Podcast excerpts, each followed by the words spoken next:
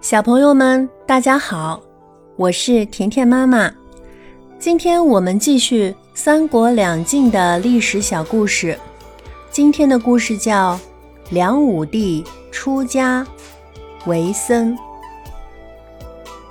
在南朝时期，南朝就是魏晋南北朝的南朝，人们都信仰佛教。梁国的皇帝。梁武帝萧衍是个非常虔诚的佛教徒。他在建康，建康就是现在的南京，建了一座规模宏大的同泰寺。每天早晨和晚上都要去那里烧香拜佛，声称是为了给天下的百姓祈福。有一天，从佛教发源地。印度来了一位叫达摩的高僧，梁武帝不敢怠慢，马上派人专程前往迎接达摩。梁武帝一见到达摩，就迫不及待地问道：“我一直致力于建寺、造塔、写经、度僧、造像等佛门的基本建设，做了这么多好事。”有多少功德呢？达摩不紧不慢地回答：“没有功德。”梁武帝不解地问道：“为什么没有功德？”达摩诚恳地说道：“因为这些都是表面文章，不是实在的功德。”梁武帝听了很失望，这不是他所期望的答案。沉默了一会儿，又换了个话题：“什么是佛学的真谛呢？”达摩回答：“没有绝对的真理，佛在心里，心即是佛。”又是这种不着边际的话，不冷不热的态度使梁武帝有些不愉快，甚至都没有了提问的热情。达摩呢，见话不投机。便起身告辞了。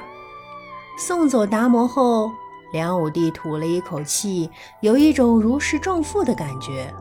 他想，自己虽然贵为天子，但不知道为什么在达摩面前总觉得有些压抑。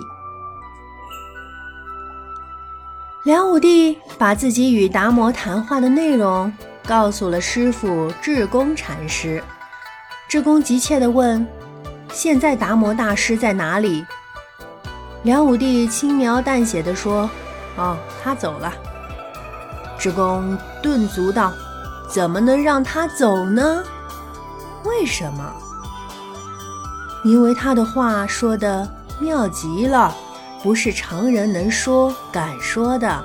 这位达摩大师能为我们解说佛教的真谛，皇上怎么能怠慢他呢？”听智公禅师这么一说，梁武帝懊悔莫及，派人去追赶达摩，但是已经迟了。达摩已经去了北魏，成为中国禅宗的开山祖师。梁武帝到了老年，决定舍弃皇位，出家到同泰寺去做和尚。以显示自己对佛法的虔诚。国不可一日无君，皇帝出家了，朝廷大事由谁说了算呢？大臣们急得团团转。梁武帝才做了四天和尚，大臣们就把他接了回来，要他继续主持朝政。梁武帝回宫后。想想不对，那普通百姓出家后要还俗，还得拿一笔钱向寺院赎身。我是堂堂一国之君，还俗怎么能不出钱呢？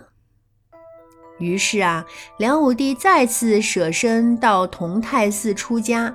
这次大臣们又来请他回宫，他说什么也不答应了。